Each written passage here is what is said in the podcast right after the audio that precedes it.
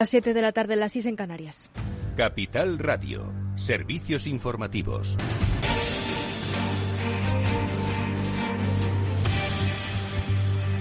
Buenas tardes. El, en lo que el presidente ruso Vladimir Putin ha llamado operación especial la invasión de Ucrania, ya son varias las ciudades del este ucraniano agredidas a través de varios puntos. Ahora, las tropas rusas intentan controlar la zona de exclusión de la central nuclear de Chernóbil desde que en la mañana de este jueves los vehículos militares rusos entrasen en territorio ucraniano cuando se empezaron a escuchar explosiones a poco más de 100 kilómetros de la capital, según ha denunciado el presidente ucraniano Volodymyr Zelensky. Así amanecía Kiev este jueves.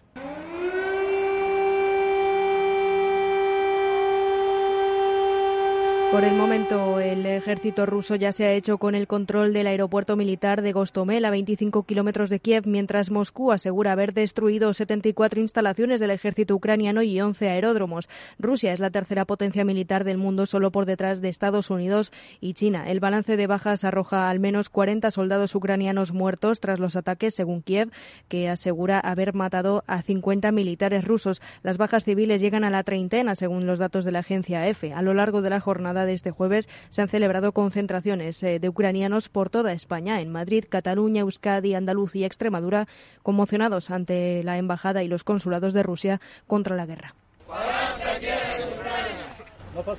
Hemos venido a decir basta ya de guerra. Ocho años de guerra y atacan a nosotros, no nosotros a ellos. Hay otras maneras, sin bombardeos y sin matar a la gente. ¿Cómo puede pasar esto en siglo XXI? Queremos pararlo ya. La administración de la Federación Rusa no representa al pueblo ruso y el presidente no es electo por todos los ciudadanos. Por eso no tiene derecho ni a declarar guerras ni a hacer ninguna otra acción. Y tras más de dos horas de reunión en el Consejo de Seguridad Nacional bajo la presidencia del rey. El presidente del Gobierno, Pedro Sánchez, se ha comprometido a socorrer a Ucrania en el marco de la Unión Europea con ayuda financiera y material sanitario, al tiempo que ha reclamado varias veces a Rusia que ponga fin a las hostilidades y retome la vía diplomática. También ha reconocido el fuerte impacto de la guerra eh, al este de Europa que supone para el mercado energético. Este conflicto y las sanciones que derivan de él van a tener, sin duda alguna, un impacto económico en nuestro país y en la Unión Europea, especialmente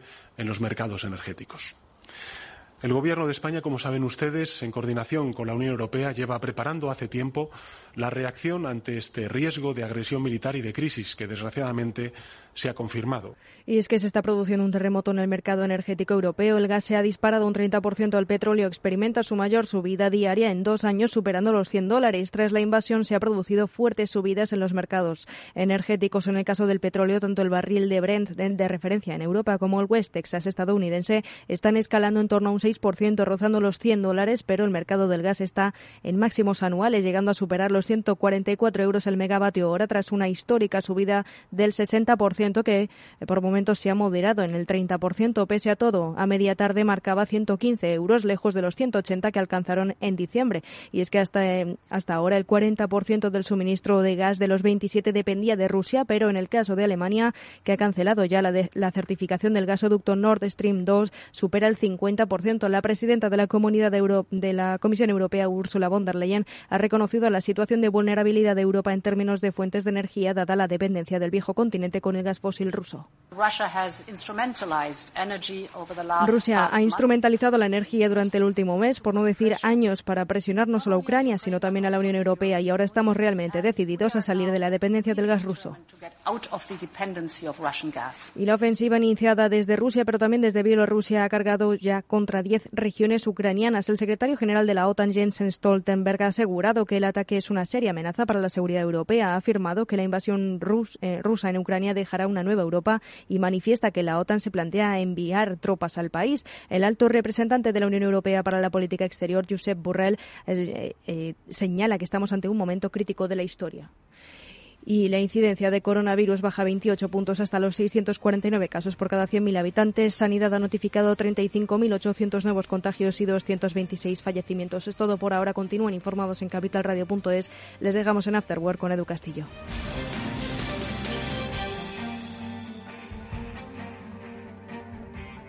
Capital Radio. Siente la economía.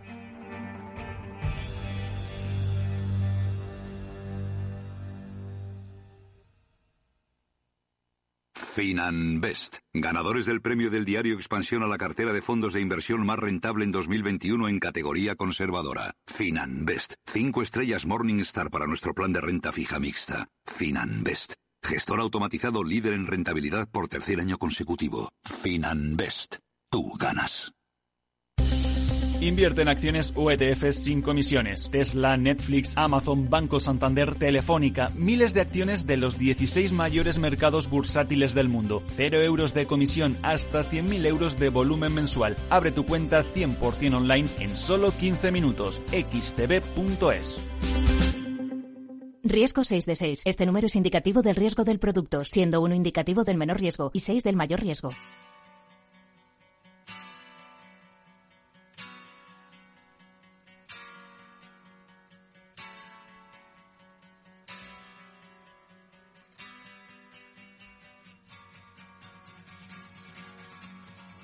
Después del trabajo, After Work, con Eduardo Castillo, Capital Radio.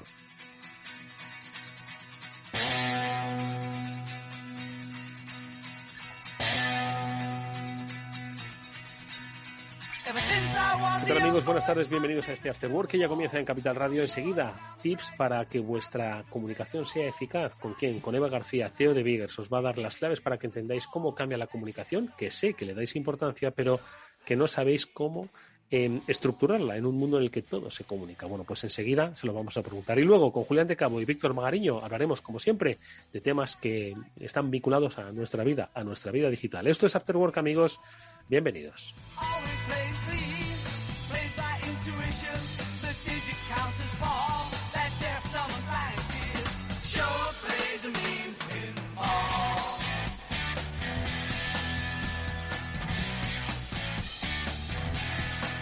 Bueno, pues como os decíamos al principio, ahora vamos a hablar, toca hablar de comunicación, pero especialmente dirigido a las empresas, no a los comunicadores. Ojo, que a veces, muchas veces los comunicadores nos hablamos entre nosotros de forma endogámica y el resto parece quedarse fuera. Hoy nos estamos dirigiendo a las empresas, que os queréis dirigir al mismo tiempo pues a vuestros clientes, a vuestros grupos de interés, a los que llaman stakeholders, que sencillamente queréis comunicar. ¿Cómo se comunica hoy? A través de medios, a través de nuevas herramientas. Bueno, pues lo hacemos con unos especialistas que nos acompañan en este programa desde hace ya muchos años y que saben, como decimos, mucho de acompañar a empresas en esos procesos de comunicación. Ellos son Biggers, su máxima responsable y fundadora es Eva García. Eva, ¿qué tal? Un placer verte y saludarte de nuevo. ¿Cómo estás? Hola Eduardo, muy bien. Igualmente, que ya tenía ganas de verte y de hablar de temas de comunicación. Bueno, pues eso es lo que vamos a hacer, que todas las empresas que nos están escuchando, grandes o pequeñas, emprendedores, em, emprende muchos, emprende suyos, bueno, pues todos ellos, como digo, tienen la oportunidad de eh, obtener tips sobre eh, cuáles son ahora mismo esas tendencias en comunicación que eh, se están demandando en los mercados. vivimos tiempos de cambio rapidísimo, donde no es que las redes sociales no valgan, de un año para otro, pero sí que cambian los lenguajes de comunicación, cambian los estilos de comunicación y sencillamente cambian esas normas de comunicación. Los públicos evolucionan, no es lo mismo eh, eh, comunicar para públicos intergeneracionales que para públicos específicos. Y yo creo que Eva, en, todo ese, en toda esa eh, de cambios, no sé cómo definirías un poco a grosso modo este 2022 en el terreno de la comunicación y luego si quieres pues bajamos y les damos a las empresas tres o cuatro tips de comunicación para que por lo menos empiecen a interiorizarlo, ¿no? Mm. A ver, yo lo que he notado en este 2022, que además lo estábamos comentando tú y yo, es eh, que hay más interés por hacer comunicación, además comunicación corporativa. Es decir, las compañías se han dado cuenta que mm, tienen que estar en los medios, pero no solo con la parte publicitaria, tienen que estar en los medios contando historias. Y no solo las grandes empresas, ahora ya las pymes están apostando muchísimo por la comunicación, de hecho lo vemos día a día. Eh, hemos arrancado con una fuerza bestial este 2022 Además, ya las empresas lo tienen mucho más claro, tienen claro lo que quieren comunicar y cómo hacerlo, con lo cual eso es un elemento fundamental para arrancar, porque cuando tenemos enfrente a personas que confían en la comunicación y entienden que, al final esa estrategia tiene que ver con sus objetivos de negocio eh, y con su ser y estar y hacer, entonces, bueno, pues ya a partir de ahí ya las cosas como que cambian totalmente, ¿no? Porque hasta ahora, ¿te acuerdas que nosotros siempre hablábamos aquí cada jueves, ¿no? Y cada, cada día decíamos, es que hay que formar mucho a las empresas en comunicación. Lo que nos estamos dando cuenta es que las empresas están cada día más preparadas para esto, con lo cual eh, yo creo que es imprescindible ahora mismo pues eh, entender por dónde van esos caminos y cómo los especialistas en comunicación podemos ayudar a estas empresas a conseguir sus objetivos siempre, ya sabes, de manera súper independiente, adaptada muy, muy, muy a sus, a sus sectores y a sus necesidades. Vale, nos ha costado, pero lo hemos conseguido. Las empresas ya son sensibles por naturaleza, o la mayoría de ellas, a la comunicación, porque efectivamente lo que decía Eva García es cierto. Muchas empresas decían, yo comunicar para qué, si yo lo único que hago es vender y con dirigirme a mis clientes es más que suficiente. Entonces hoy han entendido que la comunicación, que todo lo que hagan comunica, desde una propia venta hasta su imagen en, en Instagram, es decir, que seguro que tienen imagen en TikTok, ¿no? Entonces entienden que ya es importante la comunicación. Ahora lo que hay que hacer es ayudarles a enfocar ¿no? Esas, esos objetivos de comunicación, Eva. Sí, y sobre todo yo creo que yo hace años me acuerdo que había muchas empresas que se acercaban a, mí o a, las empresas donde yo trabajaba y me decían, quiero estar en Facebook. Y yo decía, pero vamos, ¿para qué? O sea, yo creo que hay que recuperarse para qué. Ahora mismo tenemos un montón de tecnologías, en toda la esfera, la esfera digital ha dado un vuelco increíble eh, provocado por la pandemia y por la situación, ¿no? De, que, bueno, pues al final nos hemos obligado a estar en el mundo digital y, por supuesto, claro, tenemos que entender las reglas del juego del mercado digital. Con lo cual, yo creo que ahora las empresas lo que tienen que entender es estar, no por estar, sino estar bien, con una estrategia, con una visión y entender, bueno, pues yo tengo ahora mismo todo este abanico de herramientas, todo este abanico de formatos, que es lo que yo necesito para llegar a mi público y hacerlo de manera efectiva, que tenga sentido. Porque hay empresas Eduardo, que, se ponen a hacer TikToks y es que no tiene nada que ver ni con su ser, ni con su producto, ni... Y, yo sabes que siempre hablo del ser mucho, es que las compañías tienen que comunicar lo que son, también lo que hacen, pero sobre todo lo que somos, porque tenemos cada vez más que conectar. Entonces es muy interesante las tendencias que estamos viviendo hoy, en día, porque se habla mucho del metaverso, que al final es un universo digital donde hay usuarios y donde las marcas interactúan con ellos. Pero los expertos en comunicación nos damos cuenta de que hoy en día lo más importante es conectar con la parte más humana, ser cada vez más humanos. O sea, las marcas que durante esta pandemia se han acercado a la gente desde la cercanía, la autenticidad, la honestidad y la transparencia son las que han triunfado. No podemos dejar ese humanismo de lado, pero sin embargo tenemos un desarrollo digital increíble pero tenemos que estar, no por estar, sino entendiendo pues que tenemos que combinar esas dos herramientas, ¿no? Esas, dos visiones. Pues, ¿qué te parece, Eva, si dividimos en tres eh, áreas un poco esta reflexión sobre eh, dónde estar, para qué estar y cómo estar, ¿no? En el mundo de las redes sociales, entendidas estas como TikTok, Twitter, Facebook, mundo redes, es decir, comunicación directa con el usuario. El mundo meta, mundo metaverso, no necesariamente meta por Facebook, sino el mundo metaverso, del que seguro, por cierto, luego hablaremos con Julián de Cabo y con Víctor Magariño. Y eh, el mundo medios tradicionales, ojo, medios tradicionales como este, pero que también tienen un proceso de digitalización. Entonces, eh, ¿te parece que me, des un, par de tips de cada área? Empezamos, no sé, empezamos por las redes sociales, ¿te parece? Perfecto. como has dicho TikTok, y yo es que estoy de acuerdo contigo, de repente vemos TikTokers, es que TikTok tiene una funcionalidad muy limitada, ¿no? Y al final, bueno, pues mm, ¿sirve para tu empresa realmente? A ver, venga, no solo vamos a hablar de TikTok, sino del mundo redes, Eva. Sí, yo creo que lo mismo, ¿no? Eh, lo más importante y lo que siempre decimos, Eduardo, ¿qué es lo que queremos comunicar? ¿Cuál es nuestro mensaje? ¿Qué es lo que queremos transmitir? ¿Qué es lo que queremos que la gente, no sé, al final capte de lo, de lo que somos y de lo que hacemos?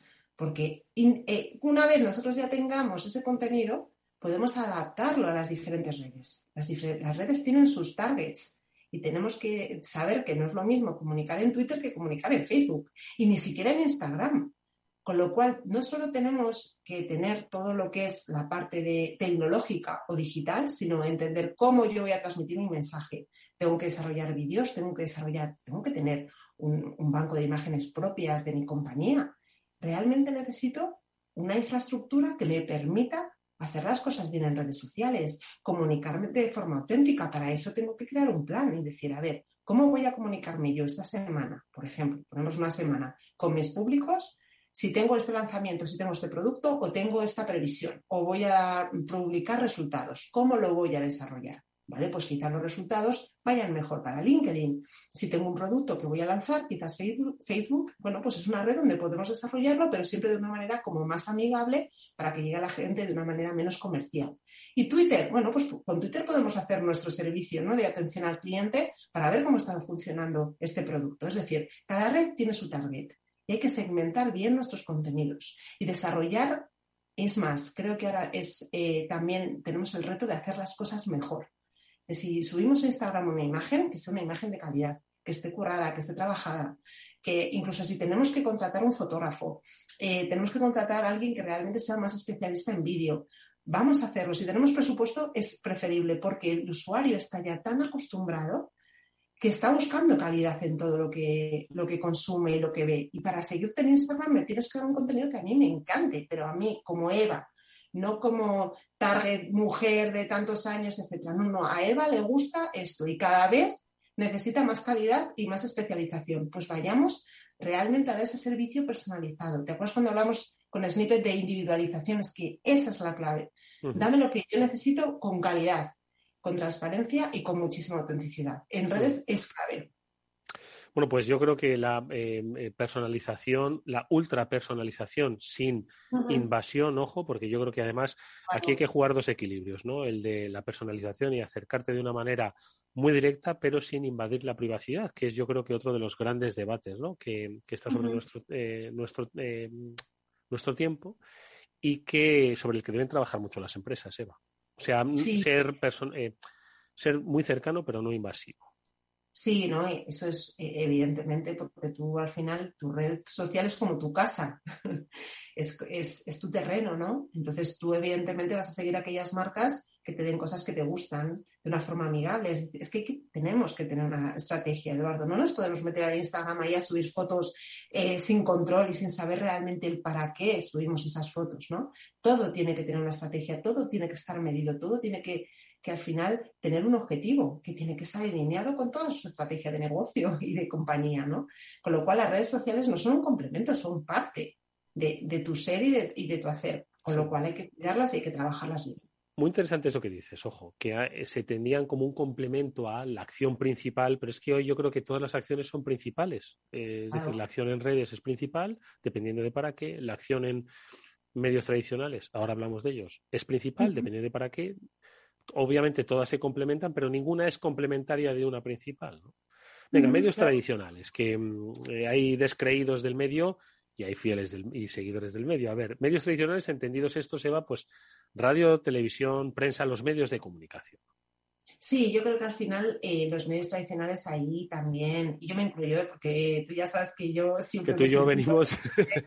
Periodista de radio y de televisión. Venimos del, mundo y del medio, claro que sí. Pero, pero es verdad que, que yo creo que el reto de los medios tradicionales es adaptarse, no morir para nada. O sea, yo creo que hay muchísimo recorrido pero es entender también qué es, cuáles son las necesidades de nuestro público, ¿no? O sea, yo creo que al final los responsables de las empresas eh, radiofónicas, televisivas, tienen que eh, escuchar un poco más al usuario, porque las cosas están cambiando y el usuario al final está, eh, es un poco multitarea. A lo mejor está con su móvil viendo Netflix mientras está viendo, por ejemplo, El hormiguero o escuchando un programa de radio de noche. O sea, es que puede estar haciendo tres cosas a la vez.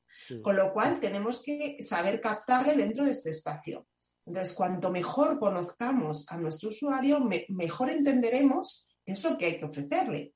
Entonces, ¿qué ocurre? Que hay marcas, por ejemplo, como por ejemplo un Danone o grandes marcas de alimentación que se están empezando a dar cuenta de que parte de ese presupuesto que ellos eh, destinaban a televisión, básicamente en prime time, pues lo están llevando a otros terrenos, por ejemplo, como YouTube, eh, patrocinando eventos de youtubers o de influencers eh, donde pues a lo mejor se está haciendo una batalla por cocinar o quiero decir, son entornos muy naturales donde los eh, protagonistas, bueno, bueno, al final se, se, van relacionando de una manera muy natural, pero donde está la marca, ¿no?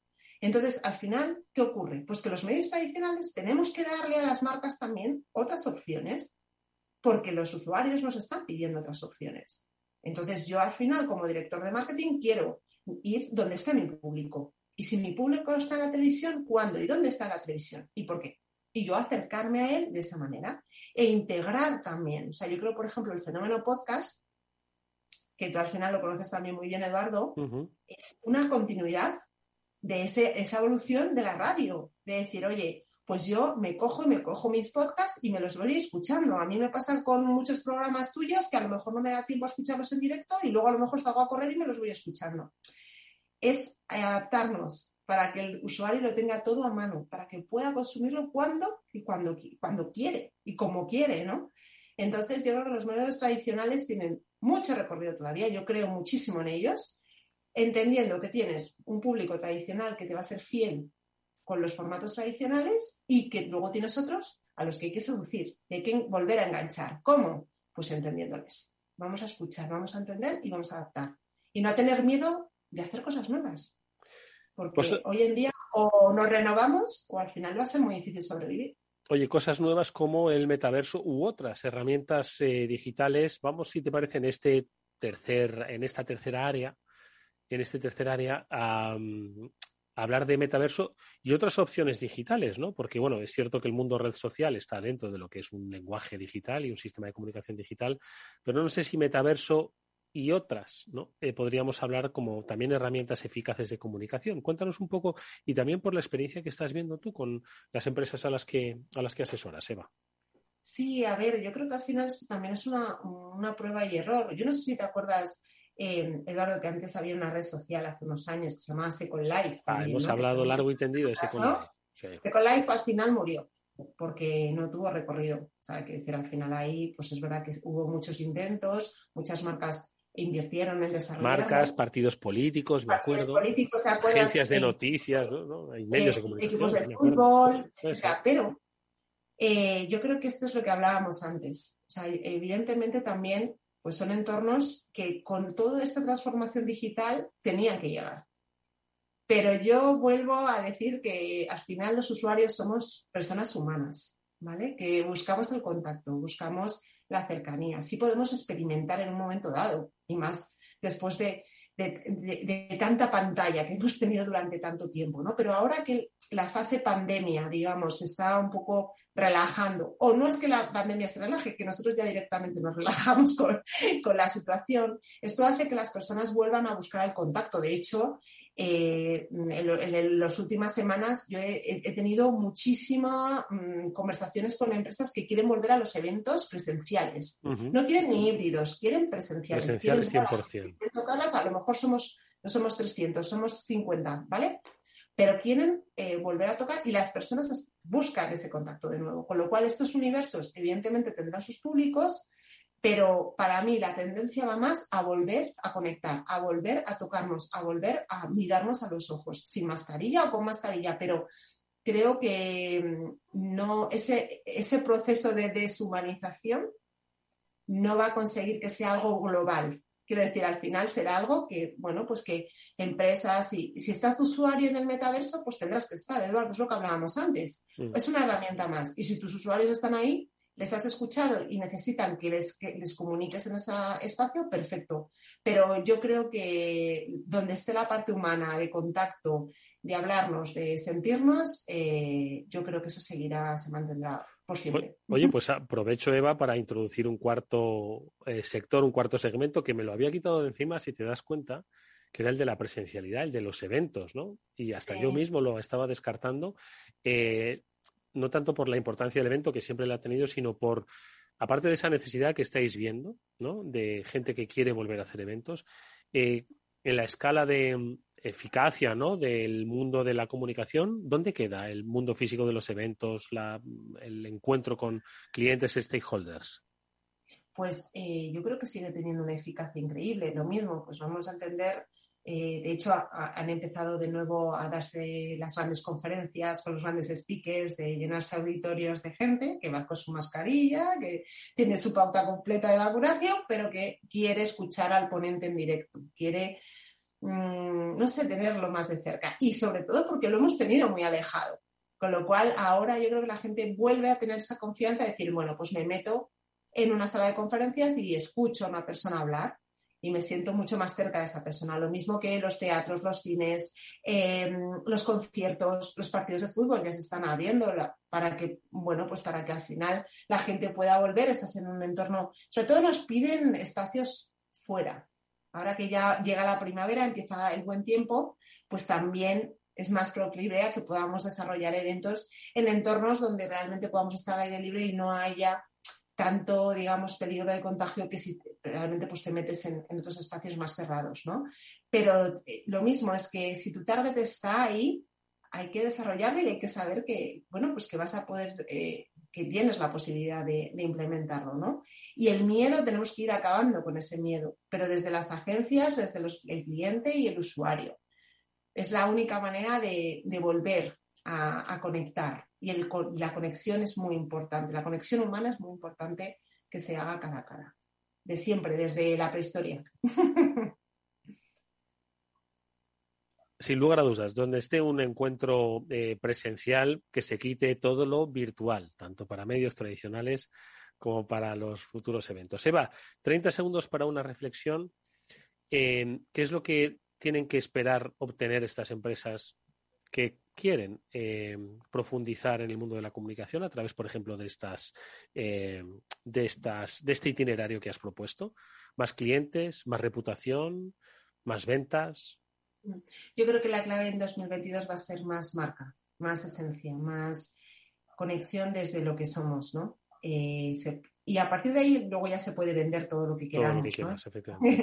Pero si conectas con, desde tu alma con el alma de las personas, eso te va a dar muchísima más credibilidad y la autenticidad yo creo que es la principal tendencia de este 2022. Seamos nosotros mismos, conectemos con la gente desde lo que somos realmente, con nuestras debilidades y nuestras fortalezas, pero desde lo que realmente somos. Lecciones de comunicación, siempre interesantísimas, que nos ha dado Eva García, CEO de Biggers, para que afrontéis un 2022 cargado de éxitos de reforzamiento de la imagen de vuestra marca, de la reputación de vuestra marca, a través de la comunicación. Ya el siguiente paso es vuestro, por supuesto. Eva, como siempre, es un placer escucharte. Gracias y hasta muy pronto. Gracias, Eduardo. Si inviertes en bolsa, esto te interesa. XTB tiene la mejor tarifa para comprar y vender acciones y ETFs, cero comisiones hasta 100.000 euros de nominal. Si inviertes en bolsa o quieres empezar, más sencillo e imposible.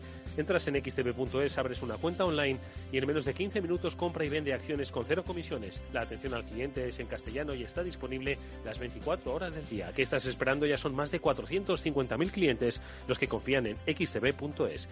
Riesgo 6 de 6. Este número es indicativo del riesgo del producto, siendo uno indicativo del menor riesgo y del mayor riesgo. After Work con Eduardo Castillo. ¿Qué es ir más allá? Con Arval podrás llegar donde te propongas de la forma más sostenible y asegurar un mundo mejor contribuyendo a la seguridad en carretera, al futuro de las ciudades y a la calidad de vida. Ser responsable sin tener miedo al liderar el cambio. Arval, la transición energética arranca aquí.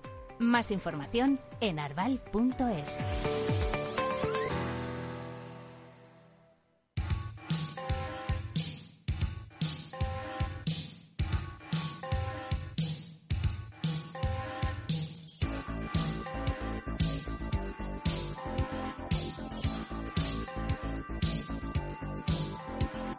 Eduardo Castillo en Capital Radio, After Work.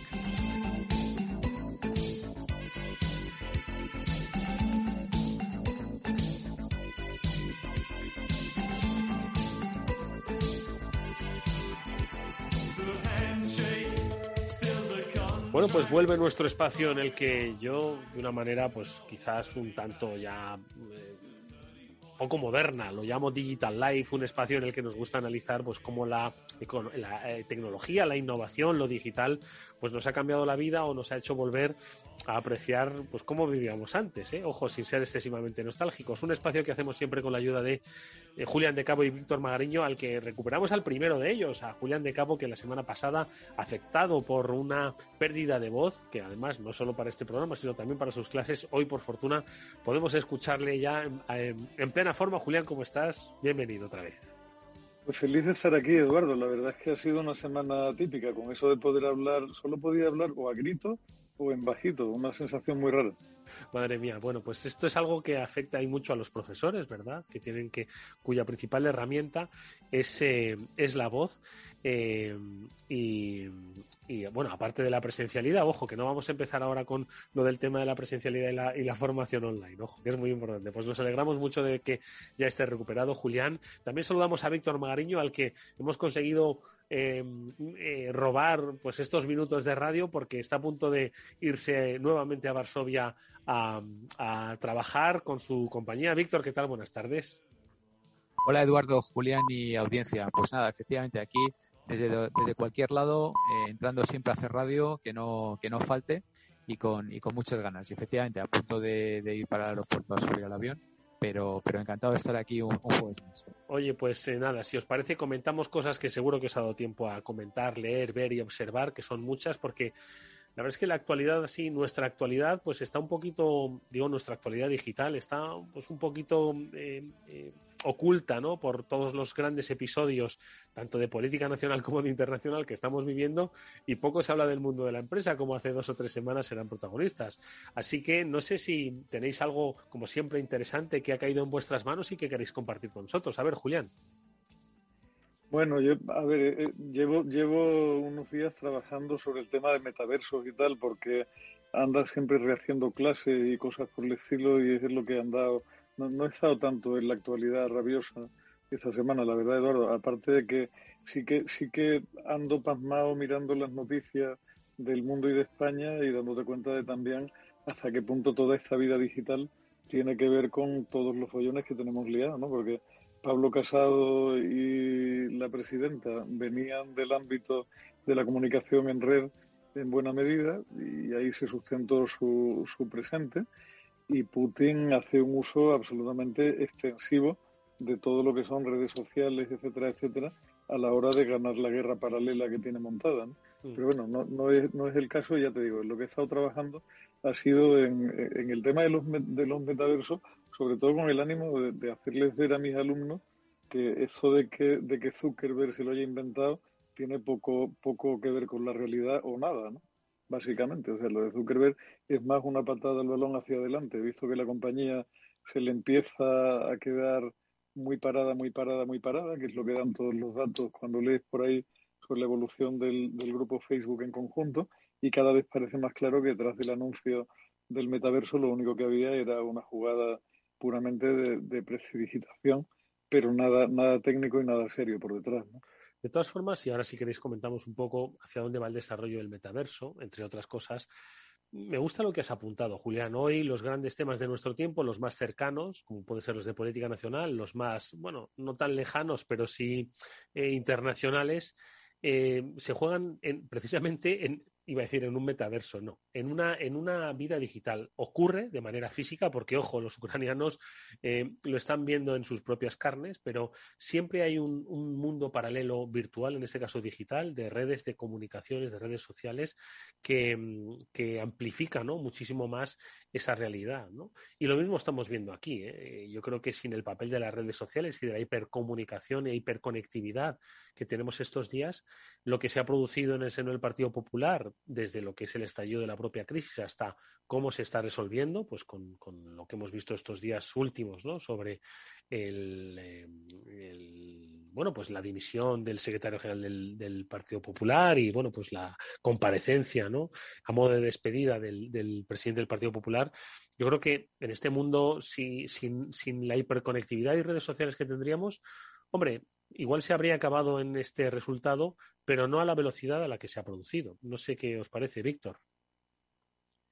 Sí, la, verdad que Eduardo, mm, con lo que tenemos encima de la mesa resulta complicado evadirse de la más rabiosa actualidad, ¿no? Y empezar a hablar de, metaversos y de, y de Apples y Googles y demás, que son nuestros topics habituales, ¿no? Eh, tenemos aquí una, una, posible invasión encima de la mesa, tenemos un panorama de política nacional que, que prácticamente se come la portada, la contraportada y, y, todo lo que hay entre medias, ¿no? Pero bueno, siempre al final eh, rascamos algo por ahí. El otro día hablábamos de un poquito de Apple, ¿no? En homenaje a Julián que, que nos faltaba. Eh, sacamos el tema de, ¿Te acuerdas? En el último minutillo ahí dijimos, vamos a hacer un homenaje a Julián. ¿Hay alguna otra cosa interesante de Apple en el tema de los pagos y tal, que luego sí que lo comentamos? Pero, pero bueno, eh, resulta difícil. Hombre, obviamente eh, por, por, conectar un poco la más rabiosa actualidad con, con eso, está claro que, que, Putin, Rusia, pues son un jugador de primerísima línea en todo el tema del ciberacoso, ciberseguridad, eh, ciberataques, perdón, más que más que eh, ciberacoso en el sentido más, eh, más gubernamental, empresarial que, que no particular, obviamente.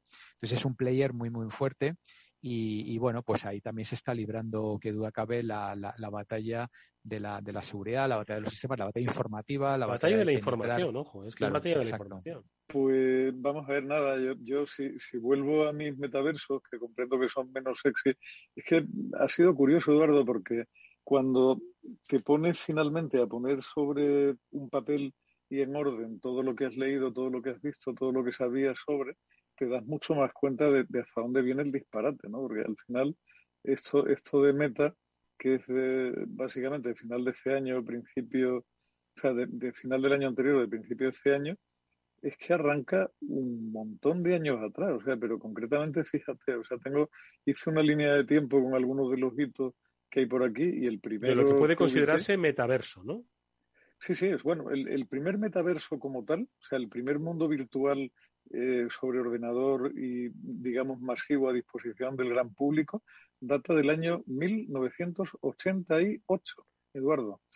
Concretamente, en la plataforma de América Online, ¿te acuerdas? Aquello de lo que todo el mundo hablaba en su momento, de si AOL iba a ser aquello, el, la gran bomba y tal, que fue, fue una empresa que dio muchísimo, hizo correr ríos de tinta en su momento y fue un juego que, que salió de LucasArts, que fue una productora de videojuegos fantástica en su momento con algunos títulos clásicos y se llamó Habitat. Aquello, vamos, Habitat era la plataforma de, LucasArts y el producto se llamó Club Caribe y data de finales del siglo pasado, pero ni siquiera de los años 90, sino de los ochenta y tantos, antes de Internet.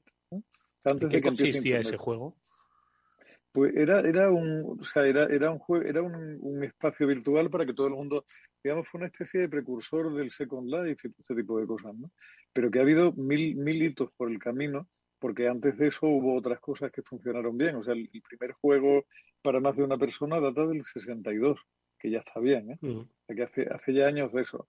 Y el primer multijugador en, en red, o sea, multijugador, no dos personas, sino multijugador del año 73 que no está nada mal. Y el primer juego sobre ARPANET, que era la red militar del 77. Y es que te pones a mirarito y dices, ¿pero qué me estáis contando esto del metaverso? Que por otra parte, el, metaverso, la novela donde se acuña el concepto, que también te hablan del concepto de avatar y tal, es el año 92. O sea, volvemos al siglo anterior, ¿no? Mm. Te están vendiendo como un refrito verdaderamente epatante, algo que no tiene recorrido ninguno, porque no hay nada novedoso detrás de aquello que justifique que se hable de ello y simplemente por quitarse, o sea, por, por un poco atemperar el follón que la compañía tiene montado en mil frentes distintos, que como Víctor sabe, los resultados no están siendo nada buenos, los datos de toda la gente que hace la auditoría con un mínimo de sensatez te cuentan que están completamente frenados en el crecimiento, que se les están cayendo las cuentas y que hay, como pasa siempre además, Eduardo, si es que es una cosa es impresionante la de, la de ataques de ética que le dan a los anunciantes cuando una plataforma empieza a ir mal. O sea, mientras eres el más grande, vas muy bien, segmentas estupendamente, todo va fantástico, tienen que liar la gorda, gorda, gorda, gorda para que los anunciantes se pongan estupendos y digan que ya no van a estar contigo. Cuando las cosas empiezan a no ir tan bien, es mucho más factible que los anunciantes empiecen a poner cara de mm, ¿quién se ha tirado un cuesco aquí que yo no he sido? Y se vayan a otro sitio. ¿no? Pero de todas es un poco la, sensación que da con Facebook. Porque el tema del metaverso es cierto que aquí quien lo puso, eh, digamos, eh, en, la, en nuestra actualidad, ¿vale? Y todos empezamos a hablar de meta y de metaverso fue precisamente Facebook, ¿no? Tanto por ese cambio de denominación como pues, por las expectativas generadas en torno a, a las posibilidades de negocio en mundos virtuales.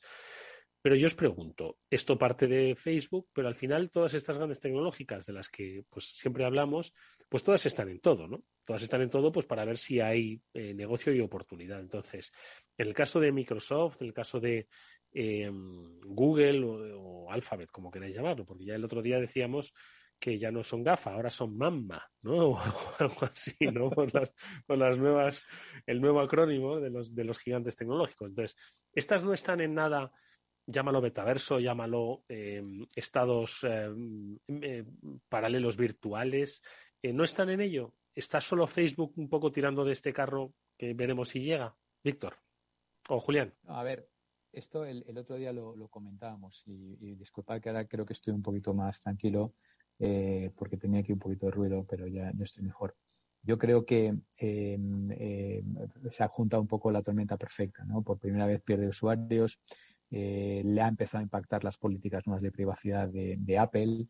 Y por otro lado pues eh, parece ser que el tema del metaverso este pues ya lo hemos comentado es un poco un, bueno, puro puro marketing no o sea preguntaba si está en el resto del metaverso bueno pues Microsoft acaba de comprar eh, esta Activision no que es el tema de, de los videojuegos bueno y luego sí que es verdad que ahí claramente movimiento en esto que empezamos a hablar hace unos meses ya, que es el tema de los NFTs. ¿no? Hay un montón de gente que se está posicionando ahí, que están comprando pues, pues parcelas, están comprando marcas, están comprando eh, lugares, eh, todo tipo de activos eh, que, básicamente juegan en el metaverso.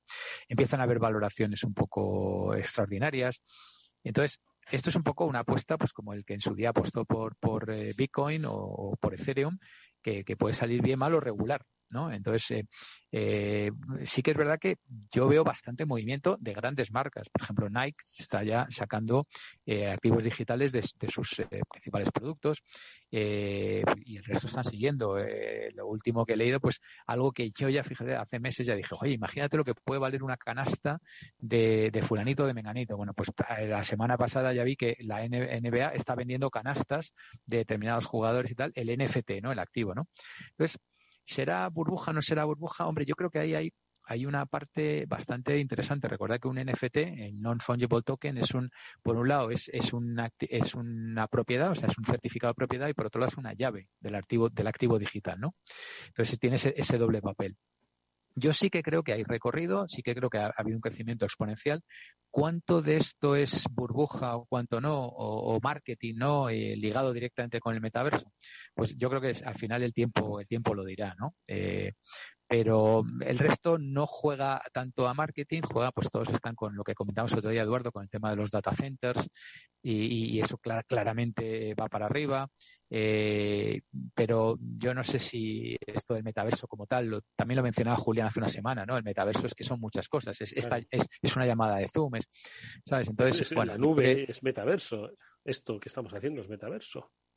Claro, entonces yo, yo, creo que hay un componente ahora mismo muy fuerte de, marketing. Eh, sería un poco la estrategia esta famosa de los inversores del wait and see, ¿no?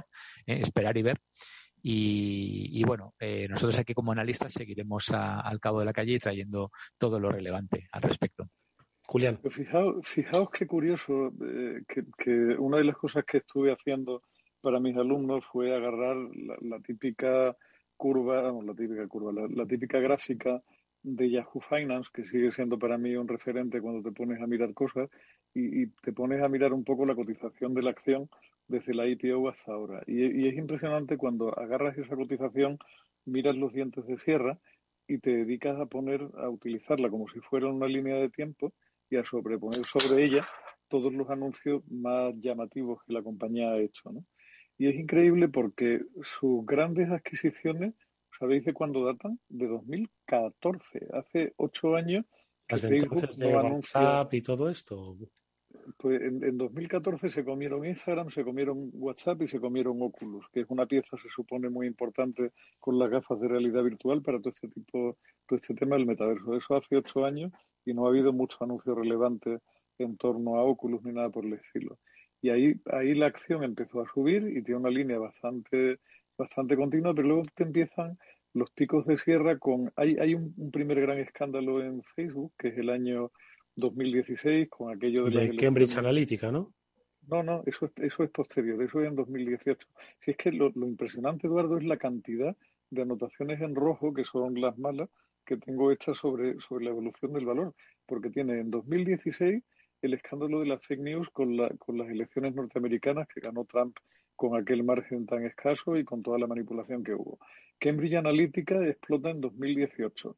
En 2019 les atiza la Federal Trade Commission una multa de 5.000 millones que alucina, que es el año en que anuncian, te acordas, ya, ya ni os acordaréis, que iban a sacar su propia criptomoneda que se iba a llamar Libra, de la cual ya nadie recuerda absolutamente nada porque aquello quedó en el olvido completamente.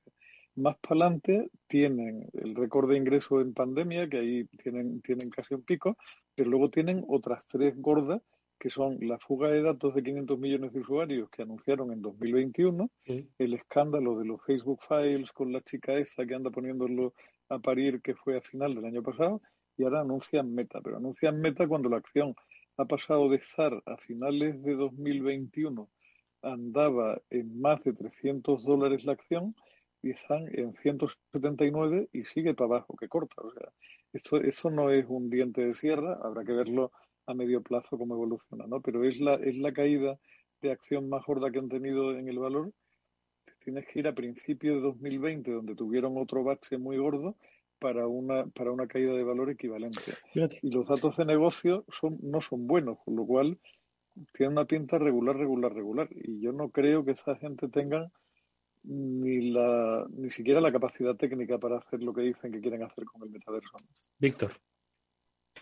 Sí, yo, yo al final, eh, como dicen, la vida sigue, ¿no? Y veo los movimientos que está haciendo el resto.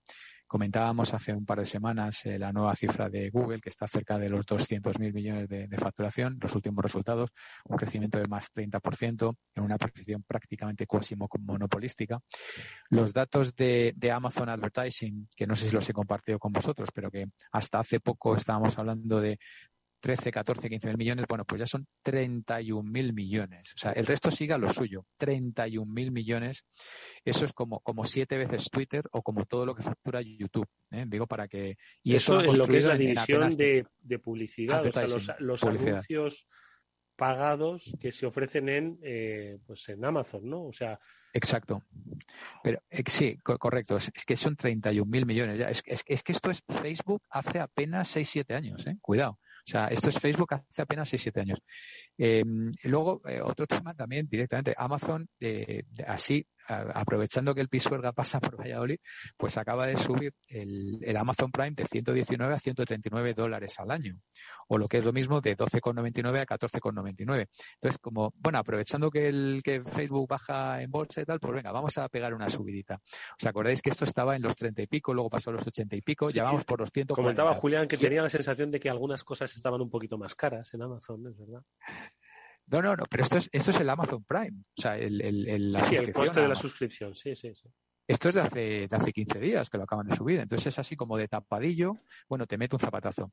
Luego está el otro tema eh, que, que, también ha pasado así como medio de tapadillo. Yo no sé si Luis Vicente lo toca o no, pero ya sé que no soy los jueves, pero Apple acaba de convertir los iPhones en terminales de pago así como que no quiere la cosa. Claro, esto es un zapatazo a todo lo que es el negocio bancario de Visa y tal, pero, pero monumental, ¿sabes? Y, tampoco he, oído mucho hablar como, de ello, Entonces, el resto como, si fuesen, como si fuesen datáfonos, es decir, que tú puedas eh, pagar en, eh, o sea, tú usas una tarjeta de crédito, pero sobre un iPhone. Exacto. anda, qué fuerte. Sí, lo, lo ha convertido en terminales de pago. a ver, yo no sé vosotros, yo una, una etapa que tenía un e-commerce así de mi empresa, pues eh, te soplaban como 20 pavos al mes por cada por el datáfono, ¿sabes? Pues multiplica por millones y multiplica por meses y, ahí tienes un negociete que, que puede eh, estar en riesgo de desaparecer, porque claro, cualquiera con un iPhone pues lo convierte en un datáfono, ¿no?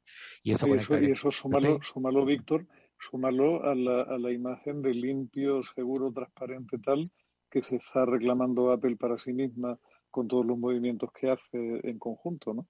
Apple, Apple esta, semana Google ha dicho que, lo va a hacer también ellos. Han salido ya oficialmente que, en Android el, equivalente a la TIT, ¿no? a la Transparency Tracking, que, cosa que obviamente no ha sorprendido a nadie, pero esto es de, lo leí, me parece que ayer o antes de ayer. que, mm. De todas formas, no creo que afecte mucho al sector financiero, porque al final está tan bancarizado España y está el sector tan mm, imbricado ¿no? en todas las operaciones, en medios de pago, etcétera, etcétera, que no sé yo hasta qué punto va a tener desarrollo. Mira, todavía estoy esperando ver en España lo que vi hace como cuatro o cinco años en, un viaje que hice a Europa, aquello de, pagar em, la propina, el, segundo paso del pago con el datáfono, el primero era pagar la comanda que habías, que habías consumido. El segundo paso te ofrecían una propina en la que tú tecleabas el propio, el propio importe y el tercero pues era el, el, número PIN y tal. Eso hace cinco o seis años ¿eh? en un país europeo de Centro Europa. Aquí yo no lo he visto jamás. ¿eh? Aquí siempre seguimos, cóbrate dos euros más y, y, ojalá os lo den, ¿sabes? Vamos a ver, Eduardo, aparte, aparte de que Europa o España no son el mundo, que esto va para parque temático que te muere a manos de los chinos, los americanos y tal, y, el papel que tenemos es tan triste como el que estamos viendo en el telediario hoy día, que, que les vamos, nos vamos a tomar unas medidas muy fuertes, muy fuertes, muy fuertes, muy fuertes contra Rusia, pero la fortuna de Putin y la posibilidad de que Putin mueva dinero fuera no eso, eso no nos lo planteamos, vaya a ser que se cabreen y nos dejen de dar gas. pero dejando, dejando eso aparte, hemos vuelto por poner las cosas en perspectiva, en la época en que montamos la Asociación Española de Comercio Electrónico, que eso era el año 2000 más o menos, fue cuando Visa sacó un invento que no llegó a funcionar para nada, que era la tarjeta monedero, que se suponía que iba a ser una tarjeta para pagos pequeñitos y que en algunos taxis en Madrid empezaron a poner terminales para poder pagar con tu tarjeta monedero el taxi y al cabo de los tres meses los pobres taxistas que habían entrado en el experimento y tú les pedías con toda la buena fe aquello de, oiga, buen hombre, ¿le puedo pagar con mi tarjeta monedero? Decía, mire usted, señor, es que se ha quedado sin pila porque la tengo desde hace dos meses y nunca nadie ha querido pagar con esto. Aquello no funcionó para nada. Y hoy no en Madrid, en Córdoba o en, vamos, probablemente en Villanueva de la Serena, que se está uniendo con Don Benito, tú pagas un taxi con tu tarjeta sin problema absolutamente ninguno. Y hoy todavía el taxista lleva el datáfono como una especie de castigo de Dios que le ha sido impuesto. Ese taxista va a tener un iPhone en el bolsillo dentro de, de, o sea, la siguiente vez que el banco le cobre 20 euros por el datáfono, tanto por el seguro y tanto por el no sé qué, le va a decir al banco, arrivederci, baby, que me voy con, con Apple y hacer puñetas. Y si no lo hace, será porque no se entere. Pero en cuanto se entere, en cuanto el primer taxista se entere de que un iPhone puede cobrar, lleva menos comisión y además tiene un nivel de seguridad mayor que con el datáfono, hasta luego, Lucas. Y es que el problema del, del, de las barreras de salida en esos tiempos, Eduardo, es que no existen. O sea, te vas de allí con una facilidad pasmosa. Víctor. Bueno, hay un poco de pereza para salir. Yo personalmente la experimento en mis propias carnes y lo he comentado varias veces, ¿no? Que mi banco lleva década y media tratándome a patadas y sigo ahí, ¿no? No, no se lo hubiera tolerado ni, a mi peor enemigo. Pero, pero bueno, eh, al final eh, tienes esas barreras de, de, salida, como decía Julián, ¿no? Yo soy más perezoso y tal, todavía no tengo el pago en el móvil pero reconozco que, por ejemplo, mi mujer sí lo tiene y, bueno, pues obviamente. Pero bueno, yo soy un, rarito digital, madurito. Pero Víctor, es, que, el, pago en el, en el móvil, no en el móvil, el pago en el reloj, como llevo yo, es que mm. ya no necesito ni el móvil. O sea, yo, salgo a comprar por el barrio sin, sin teléfono. Pero es que es cómodo, o sea, no es, no es una fricada, Víctor, es, libertad completamente. Madre mía, parece que nos están escuchando ahora mismo porque mi banco no hace nada más que ahora enviarme notificaciones de, de, cargos. Por favor, vamos a dejar este tema tranquilo. Me están llegando al iPhone, madre mía, parece que nos están oyendo en tiempo real. Yo sí que es como, como nota original y positiva, Eduardo, leí el otro día que en, el, en Harvard, eh, los alumnos del MBA eh, han rankeado, o sea, han puntuado súper alto un curso, agárrate, de happiness, de felicidad. Entonces, que es tan popular que han decidido que lo van a poner como, pues como pues parte del currículum. Como pues parte lo que tendrían que hacer en ese curso de Harvard es no poner tantos módulos, dejarles salir los viernes, pues en vez de a las nueve de la noche, a las siete, y no cobrarle tanto. Y entonces ese, esa renta disponible pues se la gastan en cervezas a partir de las 7 los viernes y van a tener todo el happiness que tú quieras. Pero fíjate, pero vamos a ver, Víctor, es que en, en, Singular tenemos un Chief Happiness Officer, no, no hay una directora de personal como tal, porque esa figura no creemos mucho en ella, pero sí hay un Chief Happiness Officer que se ocupa del, del bienestar de la plantilla y eso, eso de venir a la oficina o no venir, en fin, ya os conté que, que, va a la oficina el que considera que tiene que ir y el que no, pues no va y no pasa absolutamente nada. O sea, que el mundo está cambiando y está cambiando muy rápido y, muy, o sea, mucho más en profundidad de lo que pensamos. Que, que, hay muchas empresas que hoy están intentando devolver a todo el ganado a los corrales porque al, al, señorito le encanta ver a la gente látigo, por la pradera.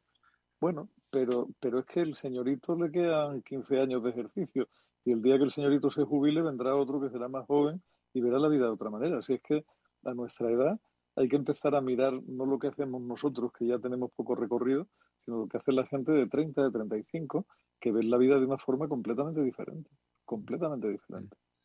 Sí, ya, ya, comentábamos eh, hace un par de semanas que en Dubái, donde estaba, os acordáis, ¿no? Que era el ministro de la felicidad, que de hecho es una ministra, ministra de la felicidad, y otro que era el ministro del futuro. Sí, sí, o sea, 1984, literalmente. Yo, de todas formas, y para terminar, perdonadme, dime, Julián. No, no, pero fíjate, Eduardo, hay un matiz, ¿eh? y es un matiz importante. El ministro de 1984 no se ocupaba del futuro, se ocupaba del pasado. Del pasado y del El Ministerio de la Verdad lo que hacía era reescribir lo que se había dicho antes para que coincidiera siempre con lo último que había dicho el líder. A mí un ministro del futuro me parece la leche. Ojalá tuviéramos un ministro del futuro aquí. Pero de pues verdad, o sea, con presupuesto y mirando para adelante de verdad. Y futuro entendiendo por tal que no pudiera, o sea, que tuviera prohibido por ley hacer planes a menos de 10 años. Eso sería maravilloso. O sea, un ministerio que tuviera presupuesto para espichacarse y tuvieran que ser acciones para poner en marcha con un horizonte mínimo de 10 años sería maravilloso, porque es la forma además de desvincular eso completamente de la acción cortoplacista de los políticos de hoy día. Que bueno, ya se pues buscarían la manera de tomarnos el pelo. Bueno, si os, bueno. si os parece, esto del happiness, eh, del Chief Happiness Officer, si queréis lo comentamos la semana que viene, porque yo tengo curiosidad. No creo, yo parto desde un punto de que no creo en, la figura de un happiness, o quizás el nombre no es el adecuado, quizás un director de bienestar eh, laboral o algo así, pues tira que te va, ¿no? Pero sí que me gustaría, porque, oye, estamos gestionando personas, personas que estoy seguro que dicen, ¿un happiness para qué? Ya me están intentando controlar la felicidad. Y seguro que otro dice, un happiness, nos vamos todavía a rascar más la barriga de lo que nos estamos rascando, ¿no? Entonces, yo creo que no debe ser fácil e identificar qué es esto de la felicidad del empleado o del bienestar del empleado en, equipos diversos, intergeneracionales y que mm, y, en tiempos extraños de cambio, ¿no? Eh, de personalismos, de medioambientalismo, no sé. Si os parece, el debate o por lo menos las reflexiones, leemos un poco y la semana que viene las compartimos con los oyentes de Capital Radio. ¿Os parece?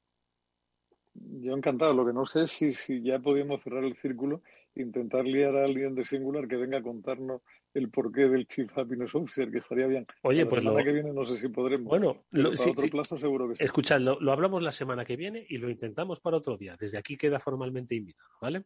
Víctor Magariño, Julián de Cabo, muchísimas gracias, amigos, como siempre, por haber estado con nosotros. Buen viaje a Varsovia, Víctor, que vaya muy bien esa, esa ruta de Europa voy, del Este. Voy a, voy a intentar ser feliz en Ryanair. Ser feliz en Ryanair y en Europa del Este, que es complicado esas dos cosas al mismo tiempo, pero bueno, seguro que lo vas a conseguir. Buen vuelo, Víctor, Julián, muchísimas gracias. Y a todos ustedes, nos despedimos hasta el próximo lunes, que volveremos con más After Work aquí en la sintonía de Capital Radio. Gracias y adiós.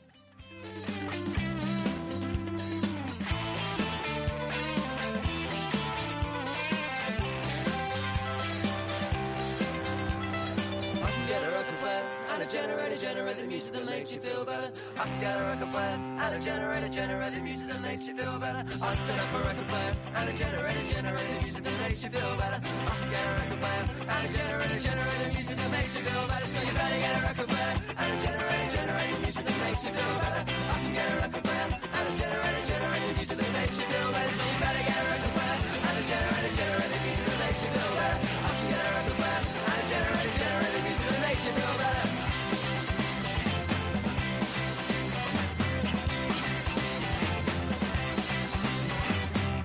After Work con Eduardo Castillo. Escucha cada jueves a partir de las 10 y 5 de la noche en Líderes Globales las entrevistas que Raúl Castro nos trae desde Florida. Personas inspiradoras de habla hispana que han destacado en sus actividades más allá de nuestras fronteras y que nos dejan sus enseñanzas y aprendizajes desde el punto de vista más personal. Líderes Globales con Raúl Castro en Capital Radio. Nos gusta que las personas tengan opinión propia. Quienes aquí hablan también expresan su propia opinión.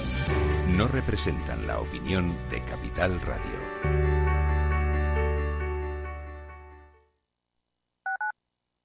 Capital Radio Madrid 105.7. ¿A dónde vas a llegar con tu jubilación? Hasta donde quieras.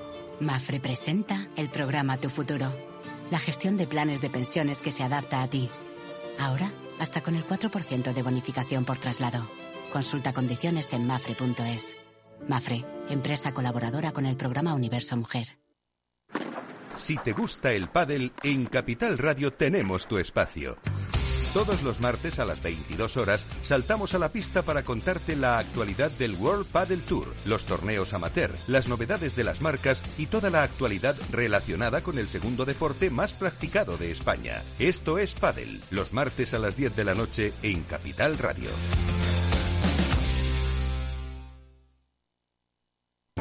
Para personas inquietas, Capital Radio.